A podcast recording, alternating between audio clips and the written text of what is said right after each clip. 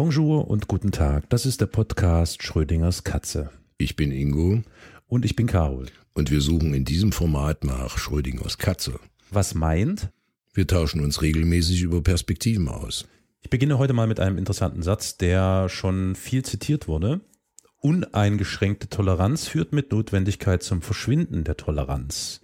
Denn wenn wir die uneingeschränkte Toleranz sogar auf die Intoleranten ausdehnen, wenn wir nicht bereit sind, eine tolerante Gesellschaftsordnung gegen die Angriffe der Intoleranz zu verteidigen, dann werden die Toleranten vernichtet werden und die Toleranz mit ihnen. Ist ja ein recht bekanntes Zitat, was in den letzten Jahren sehr oft bemüht worden ist.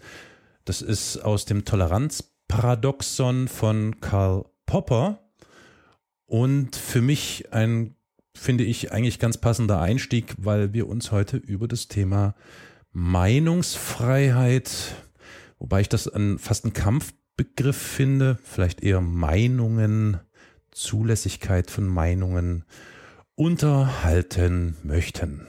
Ja, guter Einstieg mit Popper. Alles Leben ist Problemlösen, ne? Eins seiner wesentlichen Bücher, äh, seiner wesentlichen Aufsätze, sagt man da.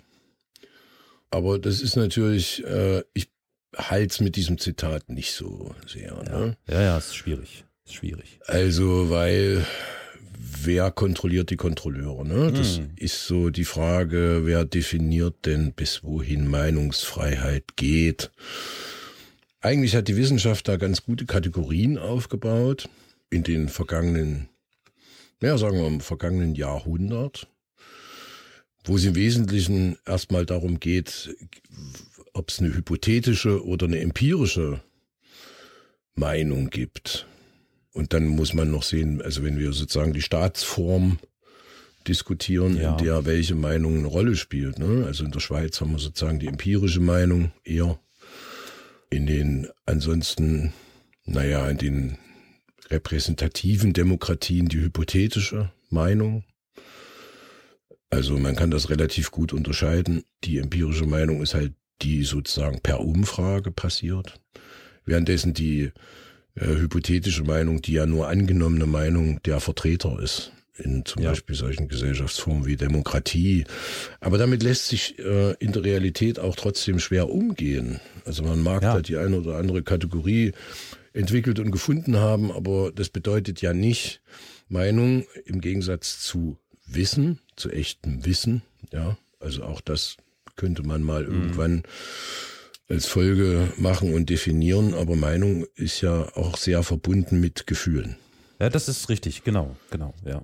Also bin ich involviert in das Geschehen und muss mir dann darüber eine Meinung bilden. Richtig. Also wie ist das? Ja? Und äh, das treibt mich natürlich auch an äh, entweder an Grenzen oder gibt mir ent entsprechende Freiheiten, je nachdem. Auch diese Thematik, die wir heute besprechen, erörtern, entstand bei mir gedanklich jetzt natürlich im Lichte wieder mal, so wie auch die letzte Folge des Ukraine-Krieges.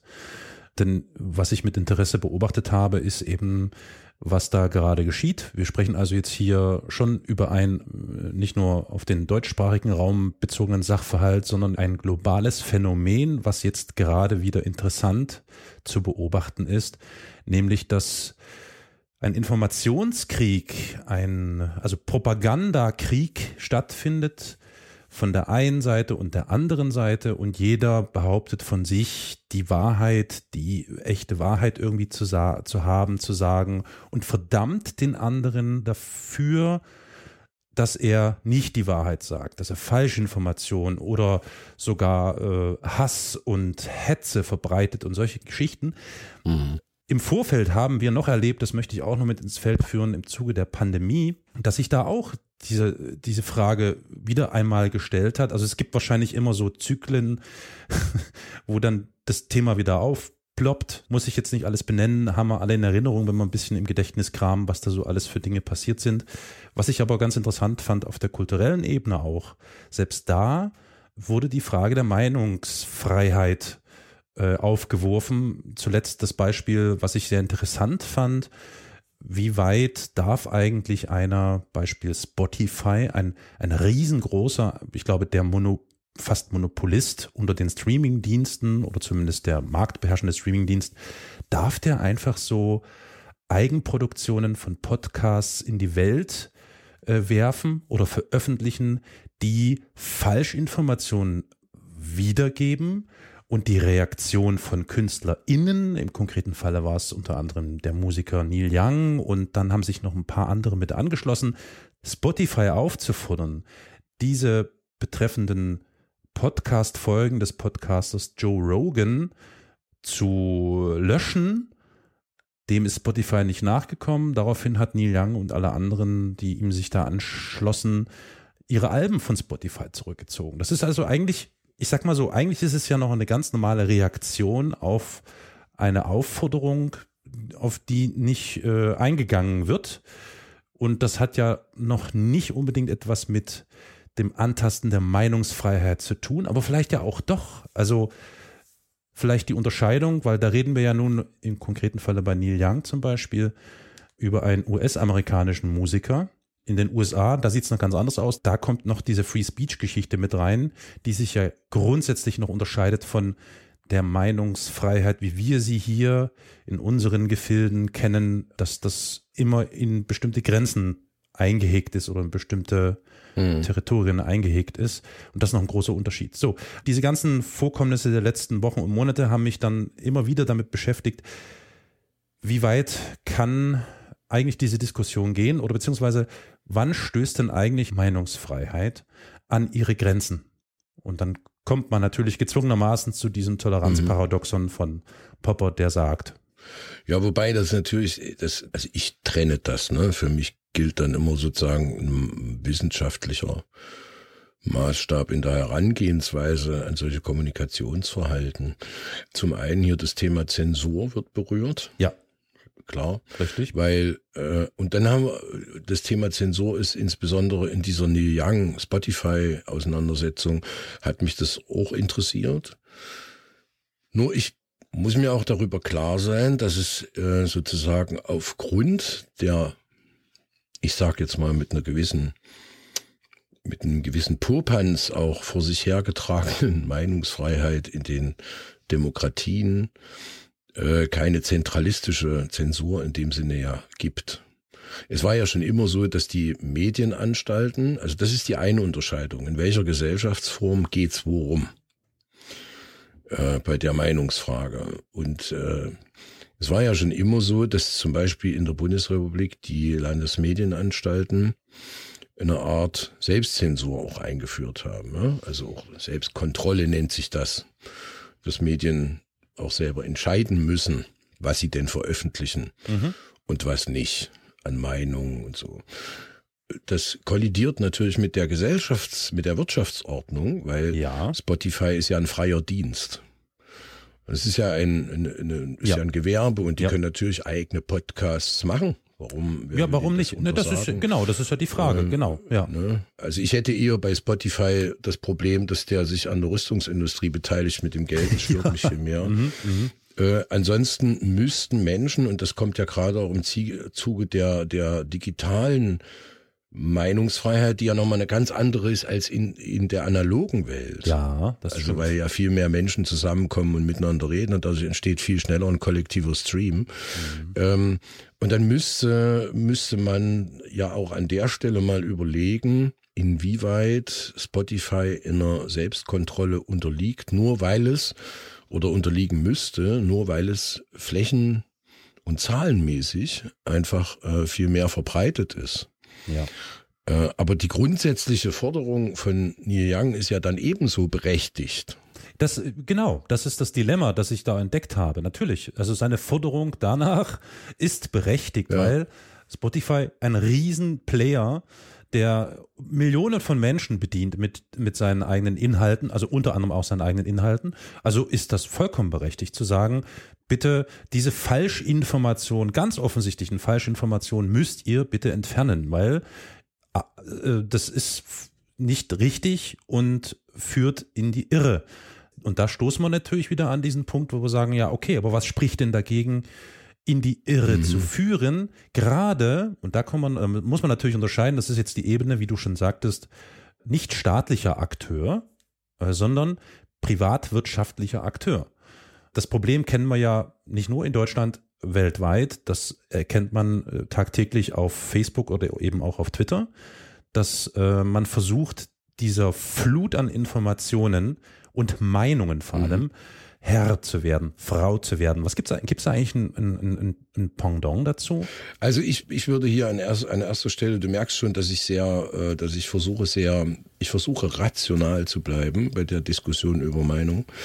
Und du hast zum Beispiel eben gesagt, man versucht der diesen Falschinformationen und Meinungen Herr Einhalt zu, zu bieten. Einhalt zu bieten. Einhalt zu gebieten, ne? Vielleicht, aber, aber wir haben natürlich das Problem, dass eine Information was anderes ist als eine Meinung. Also eine Meinung inkludiert sozusagen auch Informationen, ne? Aber eine Information an sich, erstmal ganz äh, trocken betrachtet, ganz ja. nüchtern betrachtet, äh, enthält erstmal noch keine Meinung. Also das würde ich schon mal trennen. Das ist eine subjektive Wahrnehmung, die äh, zur Kenntnis oder, oder wiedergegeben wird. Ne, die Meinung ist eine ja? subjektive ja, ja. Geschichte. Währenddessen genau. die Information den Sachverhalt. Also ja. das ist ja eher eine, eine klare Sachverhalts- und Fakten. Ah, äh, Darstellung. Ja. Mhm, mh. ja, natürlich entstehen aus Falschinformationen möglicherweise auch falsche Meinungen. Aber das ist genau das, was ähm, gerade in der digitalen Frage, wir wissen das ja aus diesem Begriff Medienkompetenz, ja. schon in den 2000er Jahren immer wieder diskutiert wurde, ist die Menschen jetzt kommt alles in Anführungszeichen, wenn man das gar nicht sagen kann oder in Klammern, die Menschen zu befähigen, auch mit falschen Meinungen richtig umzugehen, beziehungsweise zu selektieren oder zu filtern, was an bestimmten Meinungen existiert. Und das ist natürlich schwierig, weil diese Kompetenz verlangt von den Menschen zu recherchieren, in die Tiefe zu gehen, ja. äh, ne, Primärquellen zu untersuchen und zu unterscheiden von Sekundärquellen, von Weitertragen, von stille Postsystemen, ähm, war derjenige vor Ort. Und das wiederum führt aber an eine ganz andere Grenze, die wir zum Beispiel im Thema Flacherde mhm. sehr häufig erleben, dass die Leute sagen, na warst du da, hast du es gesehen? Und dann kannst, und dann musst du sagen, na nee, der Satellit hat das dargestellt, ja. Naja, und dann ne, warst du dabei und so. Das genau. sind halt so Sachen, äh, gerade in der Meinungsbildung sind das ja gerade Sachen, mit denen wir ganz schwer umgehen können. Und ich glaube, dass das äh, eine wesenseigene Frage ist. Ne? Und es muss natürlich vor allen Dingen auch das Interesse da sein, sich damit auseinanderzusetzen. Und wir haben gerade durch die, ich weiß nicht, ob äh, Nelle Neumann, Elisabeth Nelle Neumann mit der Schweigespirale in den 80er Jahren, mhm ist ja da ein großer Begriff in der Kommunikationswissenschaft. Können wir das nochmal kurz äh, äh, erörtern? Also, weil das ist schon eine Weile her, dass ich das mir zu Gemüte ja, ja, also habe. die die äh, die Sache bei der Schweigespirale ist im Kern, ähm, dass es gibt also eine öffentliche Meinung und äh, die Menschen beobachten die Entwicklung dieser Meinung. Und wenn die Meinung des Einzelnen von der Mehrheitsmeinung, die dann mehr oder weniger entsteht oder veröffentlicht wird, abweicht, ja. dann beginnen sie ihre Meinung zu verschweigen, um sich selber nicht zu isolieren. Also gewissermaßen eine Selbstzensur? Das ist eine Art Selbstzensur. Mhm. Und dadurch entsteht aber das Problem, dass äh, deren Meinungslager, weil es ja nicht gesagt wird, immer schwächer wird. Mhm. Und das ist die sogenannte Schweigespirale, mhm. die dann dahin führt, dass die Mehrheitsmeinung am Ende die dargestellte, also die öffentliche Meinung ist, sozusagen, und die individuelle Meinung immer mehr ins Hintertreffen gerät, wenn sie widersprüchlich äh, zu dieser dargestellten Meinung ist. Und das ist ein sich immer mehr befeuernder, selbst perpetuierender Prozess, mhm. äh, in dem am Ende sozusagen fast eine homogene Meinung entsteht. Ja. Also wir erleben das gerade äh, live, unabhängig von der Frage, ob das, was uns über Putin erzählt wird, wahr oder falsch ist. Das spielt erstmal keine Rolle. Mhm. Das wissen wir nicht. Das können wir gar nicht einschätzen. Ich glaube auch nicht, dass die Medienvertreter das entsprechend einschätzen können. Aber das Ergebnis ist, dass man äh, in Deutschland oder wahrscheinlich sogar in ganz Europa gerade eher mit der öffentlichen Meinung geht, so stelle ich das zu meine, meiner Umgebung fest, mit der öffentlichen Meinung geht, die natürlich äh, im Grunde schon fast äh, russophob ist. Ja, ja, das Risiko besteht. Das sieht man ziemlich deutlich. Ja, deswegen, ja, ja, genau. Deswegen war auch dieser Ukraine-Krieg mit ein Punkt, den ich hier, der mich dazu bewogen hat, dieses Thema heute mal auf die Agenda zu setzen, weil ich das sehr interessant finde, wie sich das entwickelt. Ja, es ist halt, wenn man das jetzt etwas gemein formuliert, also das ist natürlich immer das, ähm, das schon auch ein bisschen teilweise äh, schwieriger an der Wissenschaft, wenn man Dinge so kalt formuliert und so rational formuliert. Aber natürlich ist dieser Krieg, der da gerade stattfindet, ein Exempel, ne, ein Beispiel, wie mit Meinungen umgegangen wird. Das ist schon ein sehr Exakt. wesentliches, wesentliches Thema. Und man, jetzt ist man natürlich in der gleichen oder in der ähnlichen Situation wie die äh, Corona-Leugner mhm. äh, in der Pandemiezeit und dass man fast schon dazu neigt zu sagen, das kann man ja hier gar nicht mehr sagen. Ja, ja. Ja, ja. man kann es aber sagen. Aber das ist natürlich, äh, mit welchen Konsequenzen? Ja auch an Hexen. Mhm. Welche Konsequenzen hat das für mich, ja. wenn ich jetzt zum Beispiel äh, darüber spreche, äh, was Putin, ob der Krieg nun, der ist natürlich nie richtig, aber ob der Krieg Ursachen hat und welche Ursachen der hat und wenn man sich mit dieser Geschichte dann auseinandersetzt, kommt man schnell an den Punkt, wo man bestimmte Dinge wahrscheinlich aus Anstand auch nicht mehr sagt, weil man das Gegenüber nicht aufregen möchte oder die um einen herum existierende teilöffentliche Meinung mhm. äh, nicht provozieren möchte. Ja, ich will jetzt nicht weiter auf die nee, nee, äh, politischen Fragen ja. da ja. eingehen. Das, naja, wir könnten schon. Wir können ja, ja mit der Geschichte, man können, kann ja mit der Geschichte arbeiten, aber, äh, aber genau das ist ja der Punkt, der sich gerade verbietet, äh, im Moment über die Ursachen dieses Krieges tiefer nachzudenken. Und so entsteht dann letztlich eben Meinung. Dass man Dinge auch weglässt Richtig, genau. Es ist aber generell ist natürlich immer das Risiko da, ich nenne es jetzt mal Risiko, vielleicht ist das jetzt auch der falsche Begriff. Es ist, es wäre rein spekulativ. Ähm, was wäre rein spekulativ? Zu vermuten, wer, warum, was, wie gesagt, getan und gedacht hat. Wir sind nicht in der Lage und nicht be ja, befähigt, würde ich sagen, eine Aussage darüber zu treffen, wer welche Intention hatte. Wir können nur spekulieren und vermuten. Dem muss ich leider widersprechen. Let's go. Ich unterscheide an der Stelle tatsächlich in Meinung und Wissen. Es gibt auf der einen Seite historisches Wissen, das uns dazu befähigen würde, außerhalb Exakt. der Spekulation ja. über die Ursachen dieses Krieges zu sprechen. Ja, ja, ja, genau. Wir sind befähigt dazu, festzustellen, dass bestimmte Aussagen von Putin, äh, als er äh, festgestellt hat, dass die Ukraine dahin gehört oder dorthin gehört oder nicht dorthin gehört, dass die falsch sind aus dem historischen Kontext. Vollkommen klar. Aber wir sind nicht befähigt und da kommen wir in die Spekulation und da ist es dann eben wirklich eine Meinung zu mutmaßen, warum er nun aber tatsächlich diesen Krieg begonnen hat. Würde ich wieder anders sehen. Bitte. Naja, wir wollten eigentlich. Ja, ich weiß, wir rutschen wieder ein bisschen ab, ne? Aber Putin-Krieg sprechen, aber es geht auch hier nicht darum, die, die Einstellung von Putin äh, zu vertreten und noch tiefergehend von Dugin, ne? Mhm. der ja bekanntermaßen als Berater von Putin fungiert. Aber man weiß ja, was gesagt worden ist. Also man kennt die Position der sogenannten anderen Seite. Ja. Und man weiß, A, was hat die dazu bewogen, so und so zu handeln? Das weiß man sehr genau. Äh, und B, was wollen die erreichen?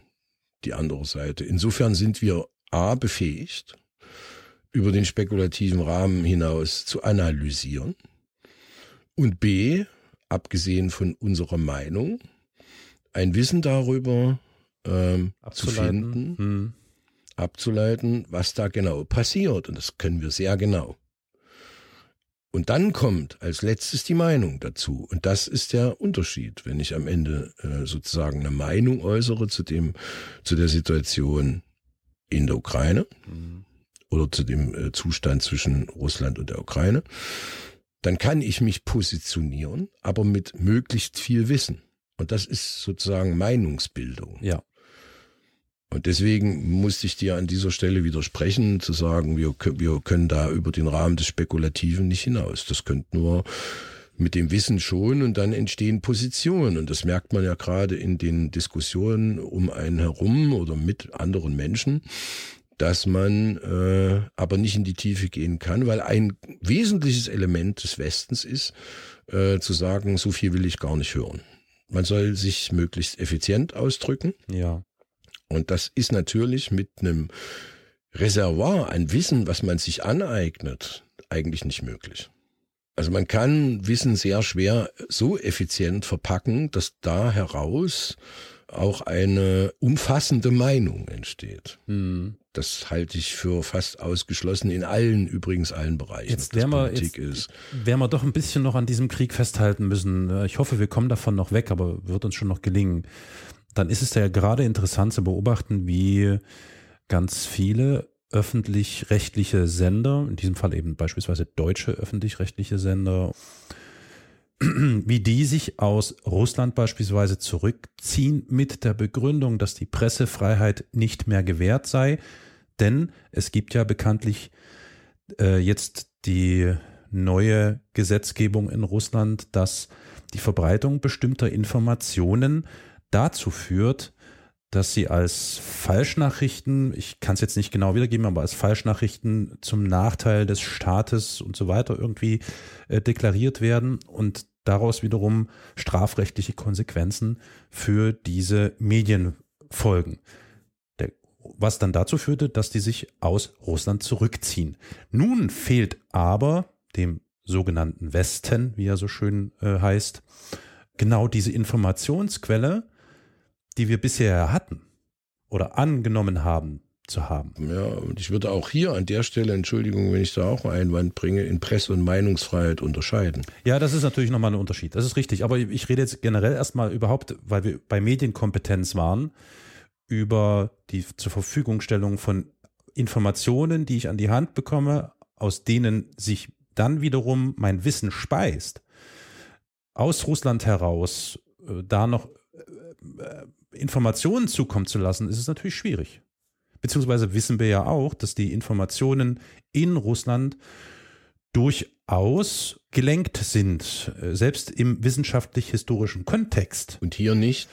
Das ist ja, genau, das ist ja das Interessante. Ja, ja. Äh, in welchem Maße? Ne? In welchem Maße, genau. Und wir, wir können ja nicht, weil wir sozusagen, das ist ja schon Luhmann fast zu sagen, dass also Komplexität also Vertrauen ist die Reduktion von äh, Komplexität. Wenn Dinge so komplex sind, dass ich sie gar nicht mehr überblicken kann oder darf, je nachdem, ne, wer mich, wer mich wie zensiert, kontrolliert und die Information lenkt und leitet, mhm. dann muss ich denen vertrauen, die vorgeben, das Wissen zu haben. Und das gilt für alle Systeme gleichermaßen. Die Möglichkeit in einer Demokratie Dinge zu recherchieren endet auch da, wo aus dem Bereich, in dem Falle wäre das ja Russland, keine Informationen mehr rauskommen. Mhm.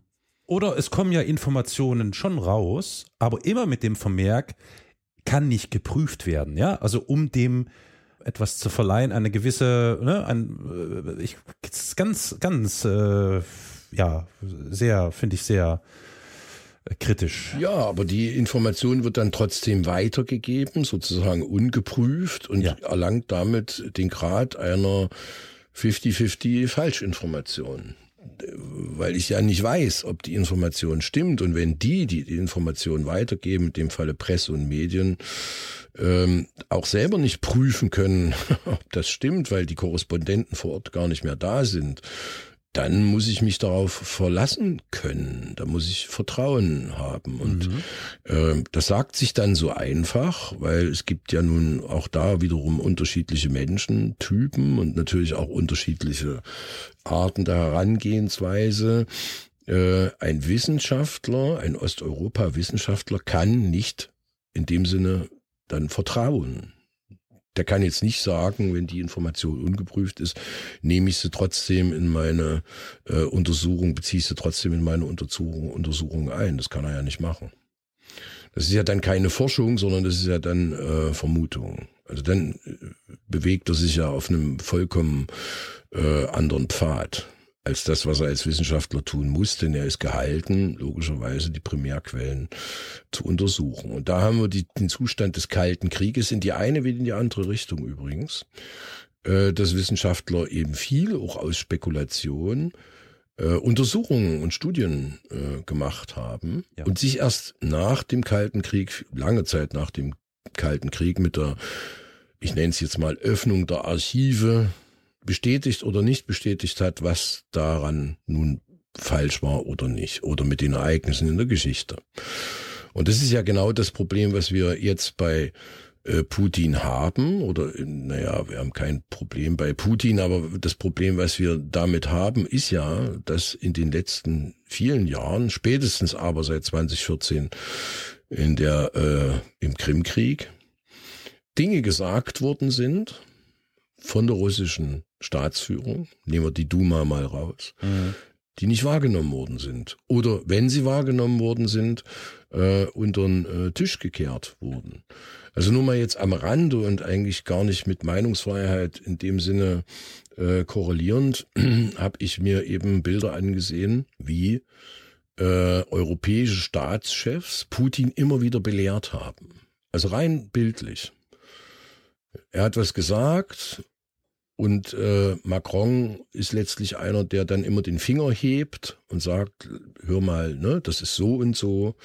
Ja, und äh, das hat Putin aus welchen Erwägungen heraus auch immer alles mitgemacht. Ja, es ist ganz interessant. Ja, diese Argumentation habe ich in den letzten Wochen hier und da schon mal gehört, auch so in persönlichen Gesprächen, wo darauf abgestellt wurde, dass diese Art des Umgangs mit Putin oder diese Belehrung, dass das vielleicht auch mit eine Komponente gewesen ist, die dazu geführt hat, dass er sich sukzessive an diesen Punkt herangearbeitet hat, an dem er jetzt ist, nämlich dass er die Ukraine angreifen lässt.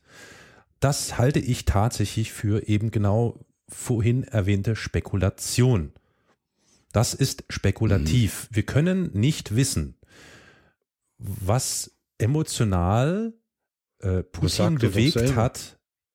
Nee, das sagt er öffentlich nicht selber. Das würde er nicht tun. Das ist, äh, das würde ich. Doch. Nee. Doch, Entschuldigung, aber das äh, muss ich, da muss ich widersprechen. Putin sagt das selber, dass er sich gegängelt gefühlt hat.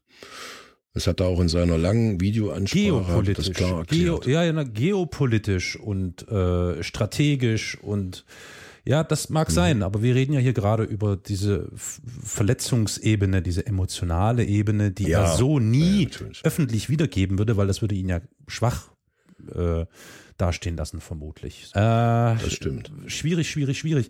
Also ich sag mal so, aber okay, ich versuche jetzt nochmal von, wo, wo, wo sind wir jetzt hergekommen? Eigentlich daher, dass wenn die digitale Meinung, also die digitalen Informationen nicht mehr kommen, und darüber reden wir ja hier, und im Kalten Krieg waren es keine digitalen, mhm. waren es analoge Informationen, was passiert dann mit dem Meinungsbildner? also der sich die Meinung bilden muss letztlich, was passiert mit dem?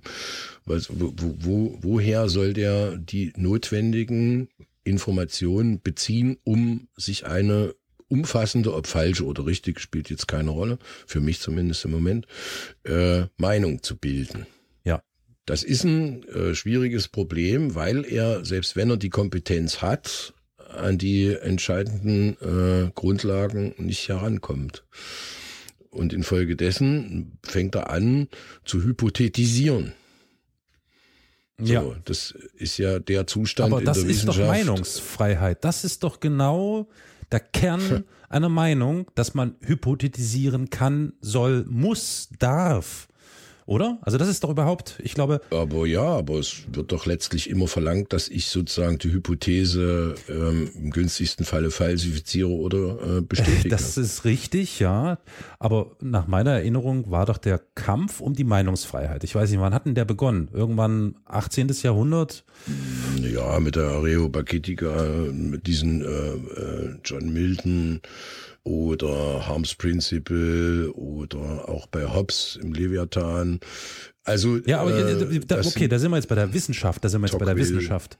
Aber ich rede jetzt tatsächlich, wann ist die Meinungsfreiheit sozusagen gesetzt worden in die Gesellschaft an sich. Und ich meine fast, dass es wahrscheinlich Frankreich gewesen sein muss, ne? Ja, ja, genau. Ja, aber trotzdem ist sie ja nicht fertig in dem Sinne. Nein, das fertig heißt, ist sie nie. Deswegen ist es ja eine Meinung. Ne?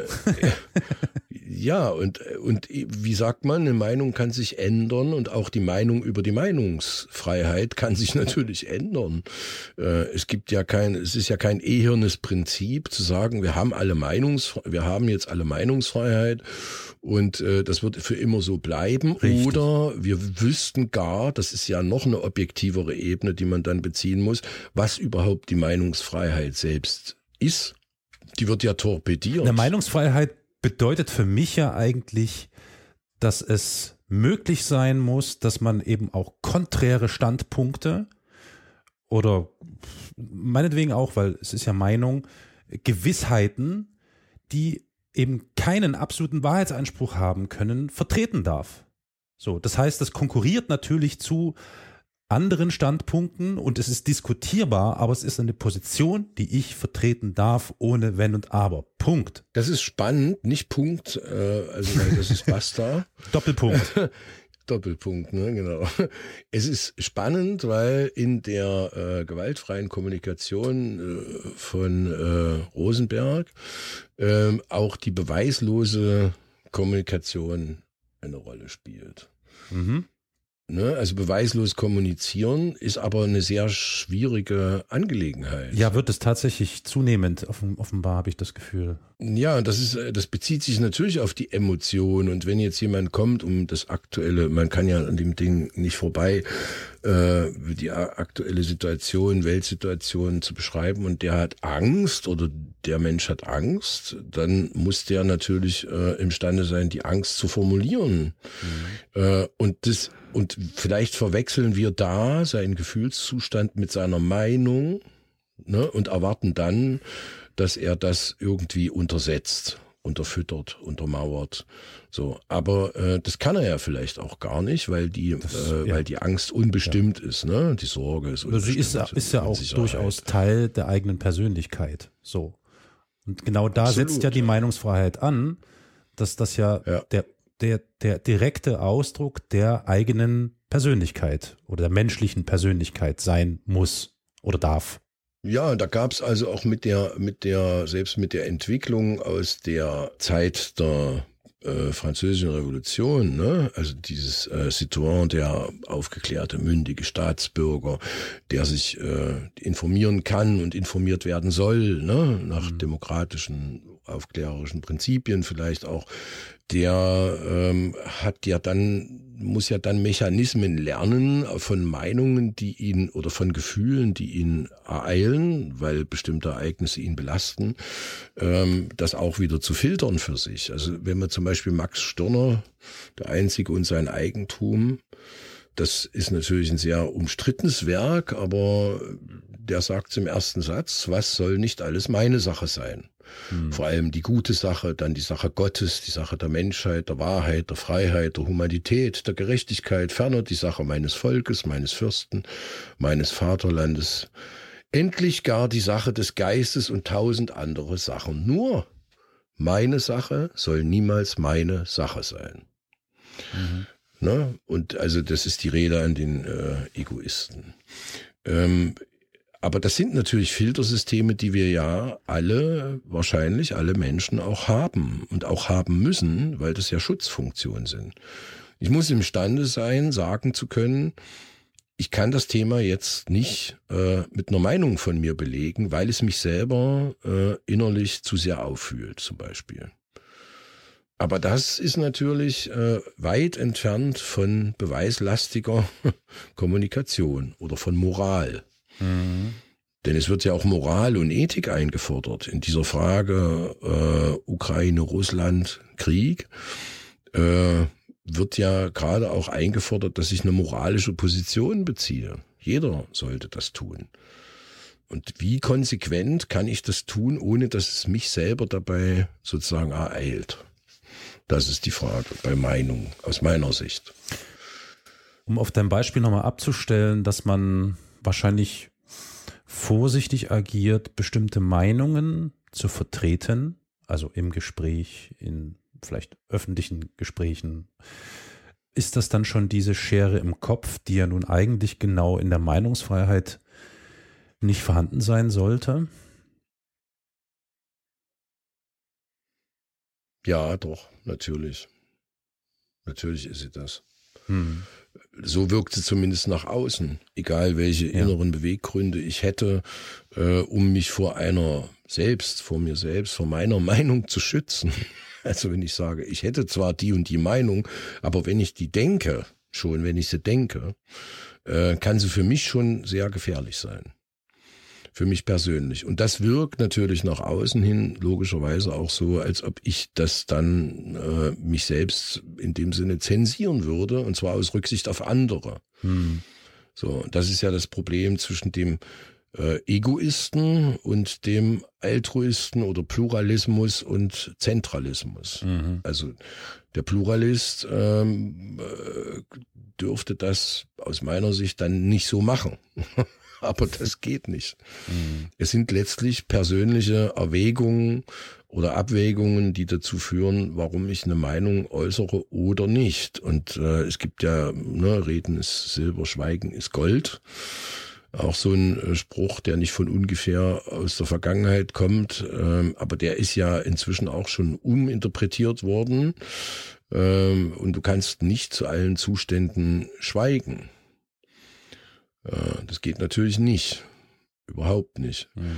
Aber andererseits kannst du auch nicht zu allen Zuständen reden. Und nun ist die Frage, wer sagt, wann man redet und wann man schweigt. Wer gibt das vor? In der Meinungsfreiheit. Wir reden speziell über diese Meinungsfreiheitsfrage. Wer gibt mir vor, wann ich eine Meinung äußere und wann nicht? Und das Wort Meinungsfreiheit, um nochmal auf das Eingangszitat von Popper zurückzukommen, hat natürlich Grenzen. Aber Richtig. wenn es Grenzen hat, dann ist es doch nicht meinungsfrei.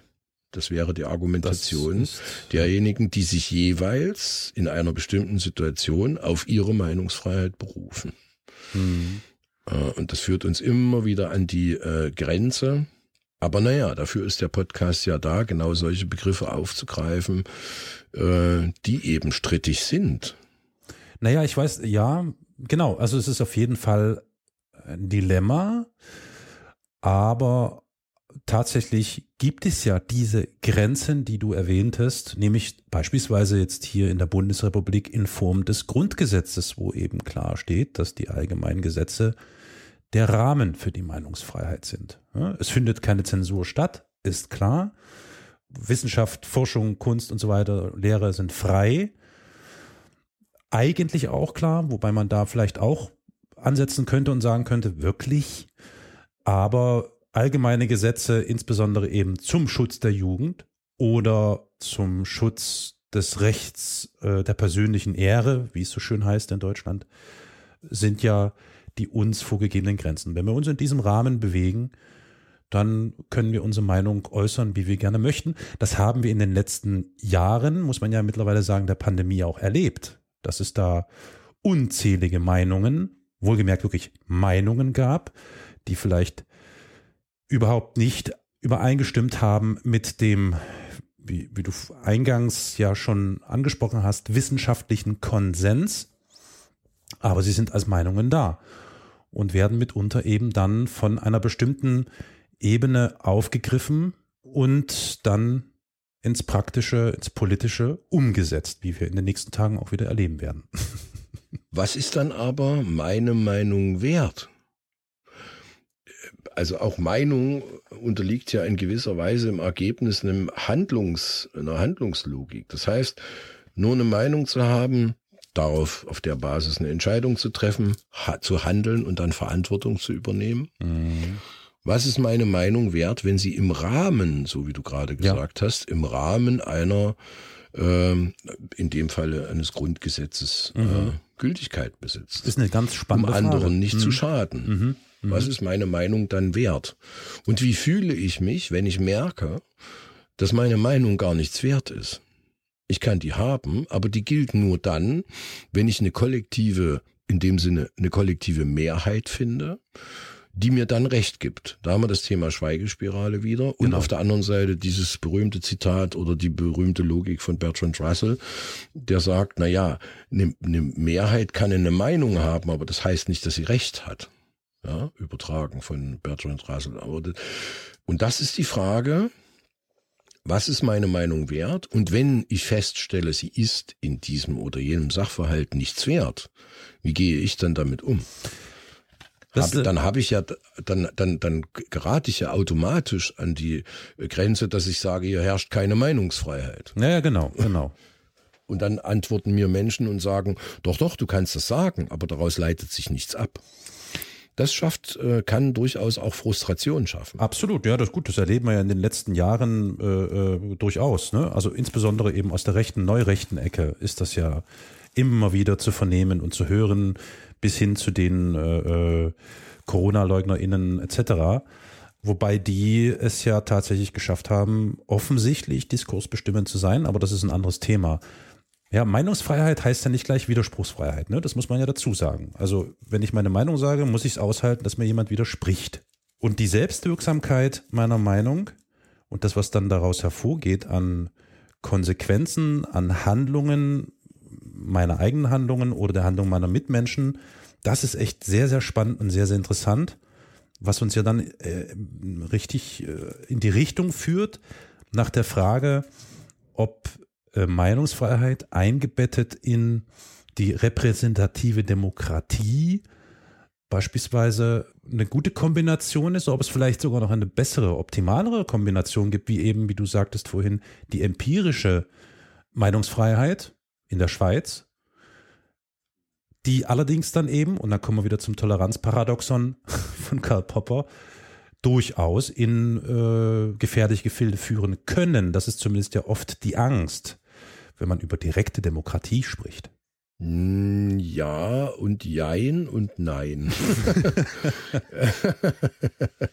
Schrödingers Katze.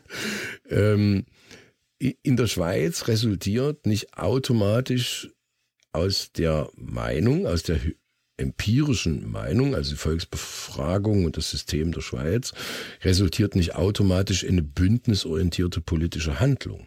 Ja. Und das ist, glaube ich, was, was uns unterscheidet. Also die Schweizer mit der direkten Demokratie. Daraus resultiert nicht immer automatisch eine bündnisorientierte Handlung, weil die Schweiz politisch neutral ist. Mhm. Was wiederum aber andere Nachteile mit sich bringt, wie zum Beispiel, dass sie dort eben ein sehr äh, freies Bankensystem hat, was wiederum dazu führt, dass weltweit in den nicht freien Systemen mhm. Menschen äh, mit viel Geld eben ausweichen können. Luxemburg, ähnlicher Fall. Ne? Also äh, Dinge, wo dann sozusagen Geld transferiert wird und Geld ist ja nun mal, der ist ja nun mal das Blut im Kapitalismus, was fließt. Mhm. Egal welche Meinung du hast, letztlich entscheidend ist immer, ähm, was du sozusagen, naja, Bares ist Wahres, ne, sagt man so ja. landläufig. Ich weiß gar nicht, ob es vielleicht gibt es gar kein ideales Gesellschaftssystem, außer dass man sich an die möglichst idealste Form annähert. Und da sind die Demokratien natürlich, äh, was Meinungsfreiheit angeht, äh, tja, entwickelter, sagen wir mal. Ne? So aus unserer Sicht, aus unserer äh, demokratischen Sicht sind sie entwickelter. Aber wir sehen auch hier wieder am Beispiel dieses Krieges, dass das auf der anderen, auf der sogenannten anderen Seite nicht so gesehen wird. Mhm. Ja, das da ist, ist äh, ich meine, das ist ja auch so ein, äh, so ein, so ein Rollback, der da passiert ist, ähm, dass eigentlich in Russland Gorbatschow Ende der 90er Jahre mit äh, Glasnost und Perestroika mhm. genau das ja erreichen wollte und das jetzt aber zurückge blockt wird. Mhm. Das ist eine Gleichzeitigkeit, die wir gerade erleben. Ne? Es ist echt unvorstellbar. Ja. Es ist äh, ja. wirklich, un also ich kann es wirklich ich zerbreche mir da in den letzten Tagen ganz oft den Kopf darüber, wie da parallel zueinander, das betrifft ja nicht nur Russland, das können ja ganz andere Länder sein, nennen wir den Iran beispielsweise oder ach, mhm. gibt es ja unzählige Beispiele, wie das nebeneinander her existiert und mhm. der, ich sag jetzt mal, dieser Wahrheitsanspruch auf dieser und jener mhm. Seite überall identisch ist. Das ist, genau. das ist schon wirklich eine Paradoxie. Das zeigt auch, dass eben diese Globalisierung, du hast es gerade mit der Schweiz so als Beispiel schon mal gebracht, dass diese Globalisierung genau dazu führt, dass diese Paradoxie entsteht, weil diese vermeintliche Grenzenlosigkeit der, der Globalisierung, die führt dazu, dass wir irgendwann an, äh, jetzt wenn es keine gesetzlichen sind, dann eben an gesellschaftliche oder strukturelle oder wie auch immer Grenzen stoßen. Na, in dem Sinne stoßen wir gerade mit diesem Krieg an eine territoriale Grenze. Mhm. Und auch an die äh, Grenze, die ja von Putin immer wieder diskutiert worden ist. Äh, auf der einen Seite die hybride Seekriegsführung ja, äh, und auf der anderen Seite die, äh, die analoge, sage ich jetzt mal, äh, Land.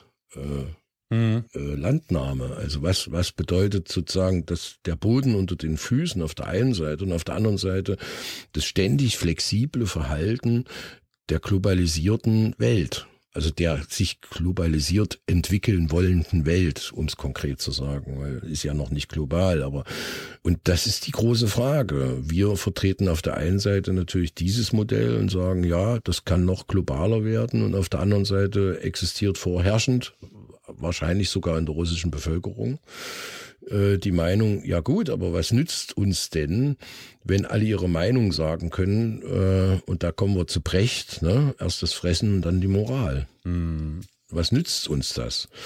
Äh, ich stelle mir die Frage jetzt nicht unbedingt.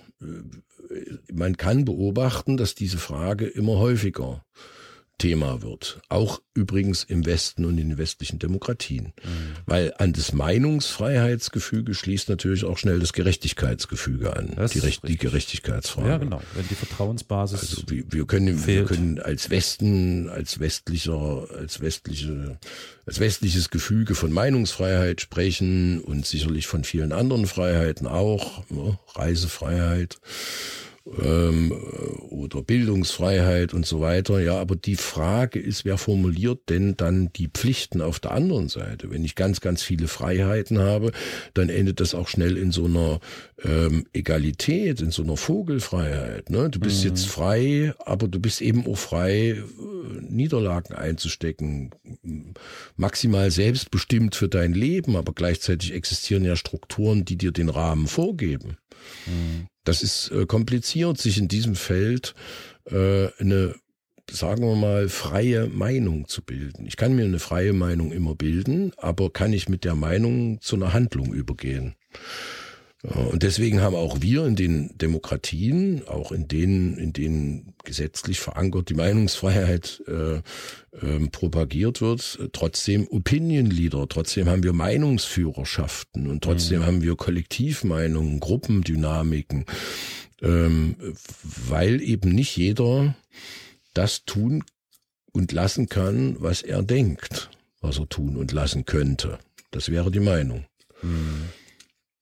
Und das ist eine komplizierte Situation für Menschen, die und so erleben wir es ja gerade sowohl übrigens in der Ukraine als auch in Russland. Ich würde da nämlich keinen allzu großen Unterschied machen vom äh, ökonomischen Lebens, äh, von den ökonomischen Lebensumständen. Ich will nicht sagen Standard, aber von den ökonomischen Lebensumständen äh, auszugehen, würde ich da keinen großen Unterschied machen dass wir im Westen sagen, die Ukraine und unser Vorreiter auf dem, in Richtung Russland und das ja schon immer unsere demokratische, unsere demokratischen Brüder und Schwestern. Ja. Aber wir alle wissen, dass es auch in der Ukraine eine sehr, sehr, ich will mal sagen, komplizierte Umverteilung gegeben hat und dass auch dort sich Oligarchen niedergelassen haben, dass ja, auch dort natürlich. arm und reich in ja. großer Fülle existiert und genau das dazu führt, dass die Armen dann eine andere Meinung zu dem freiheitlichen System haben teilweise als die Reichen. Hm. Also auch das spielt meiner Ansicht nach eine große Rolle in der Frage Meinungsfreiheit. Wer aus welcher Perspektive oder von welchem Standpunkt aus vertritt denn die Meinung.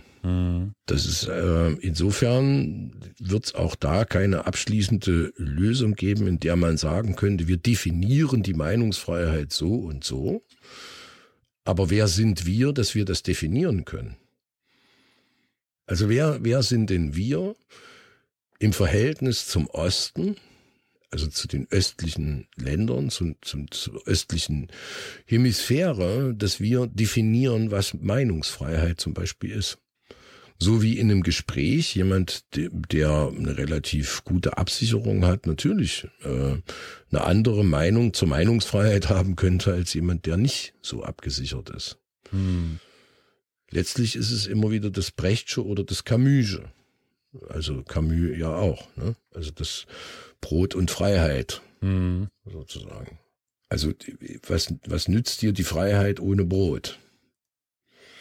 Und in dem Sinne ist es auch die Meinungsfreiheit. Was nützt dir die Meinungsfreiheit, ja. wenn du damit äh, dich nicht absichern kannst, zum Beispiel? Mhm.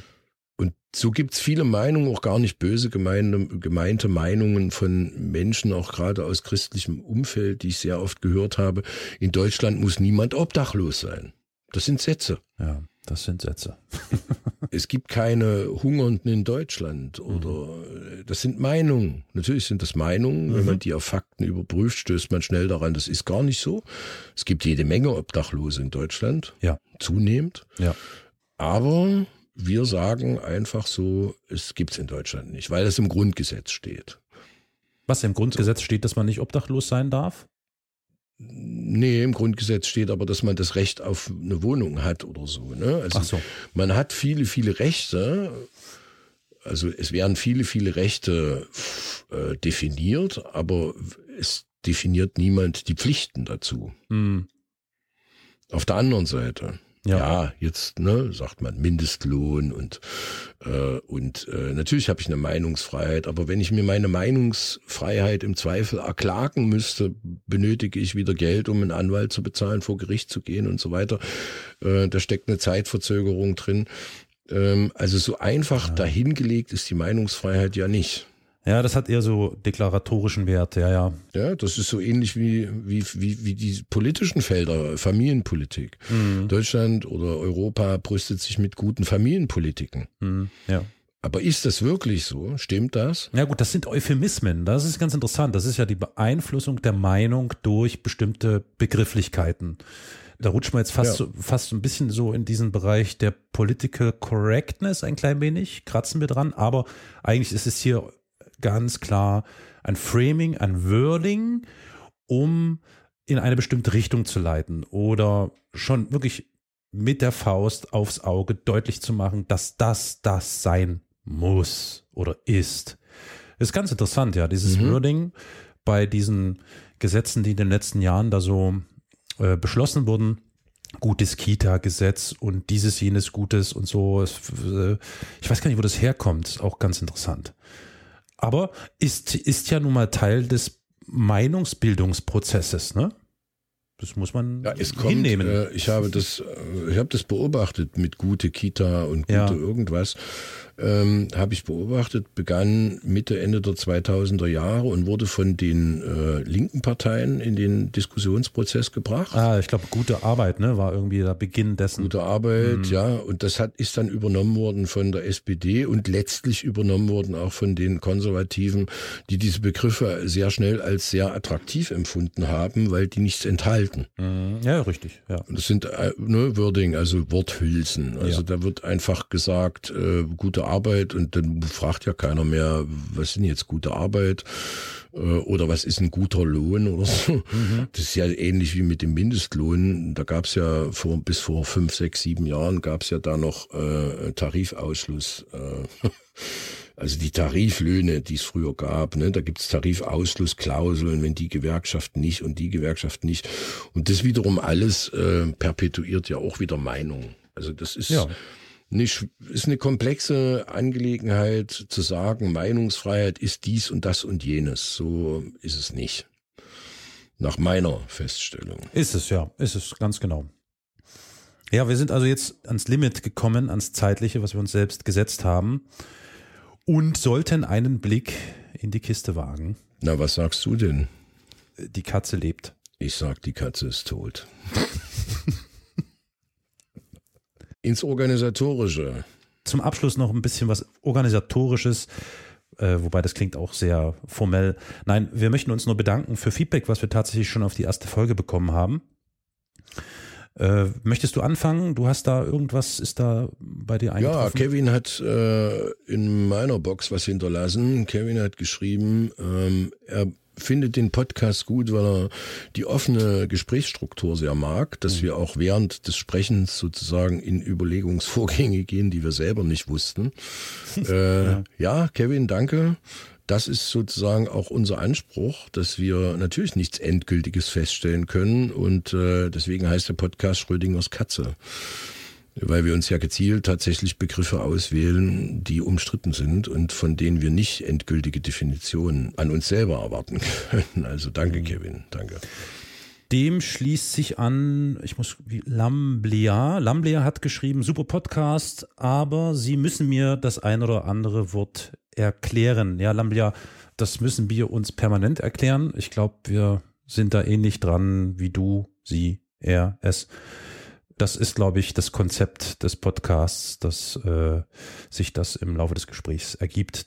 Ja, es wäre schön, wenn wir bei Twitter oder Facebook, da wo wir vertreten sind als Schrödingers Katze oder Schrödicat, sehr häufig auch bei Instagram, äh, wenn ihr Zuhörerinnen dann die Fragen auch äh, einfach stellt und sagt, welche Wörter wir erklären, dann würden wir es.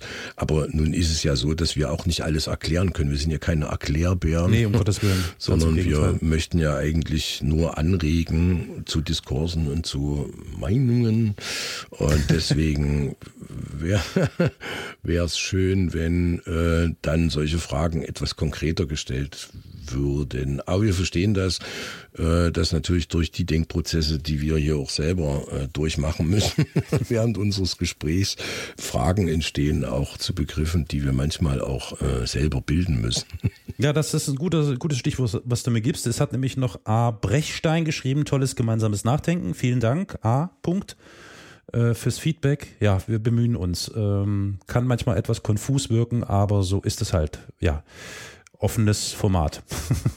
offenes Format, genau. Äh, oder äh, geschlossene Kiste. Oder geschlossene Kiste. In diesem Sinne, danke fürs Zuhören und wir hören uns bald wieder. Macht's gut.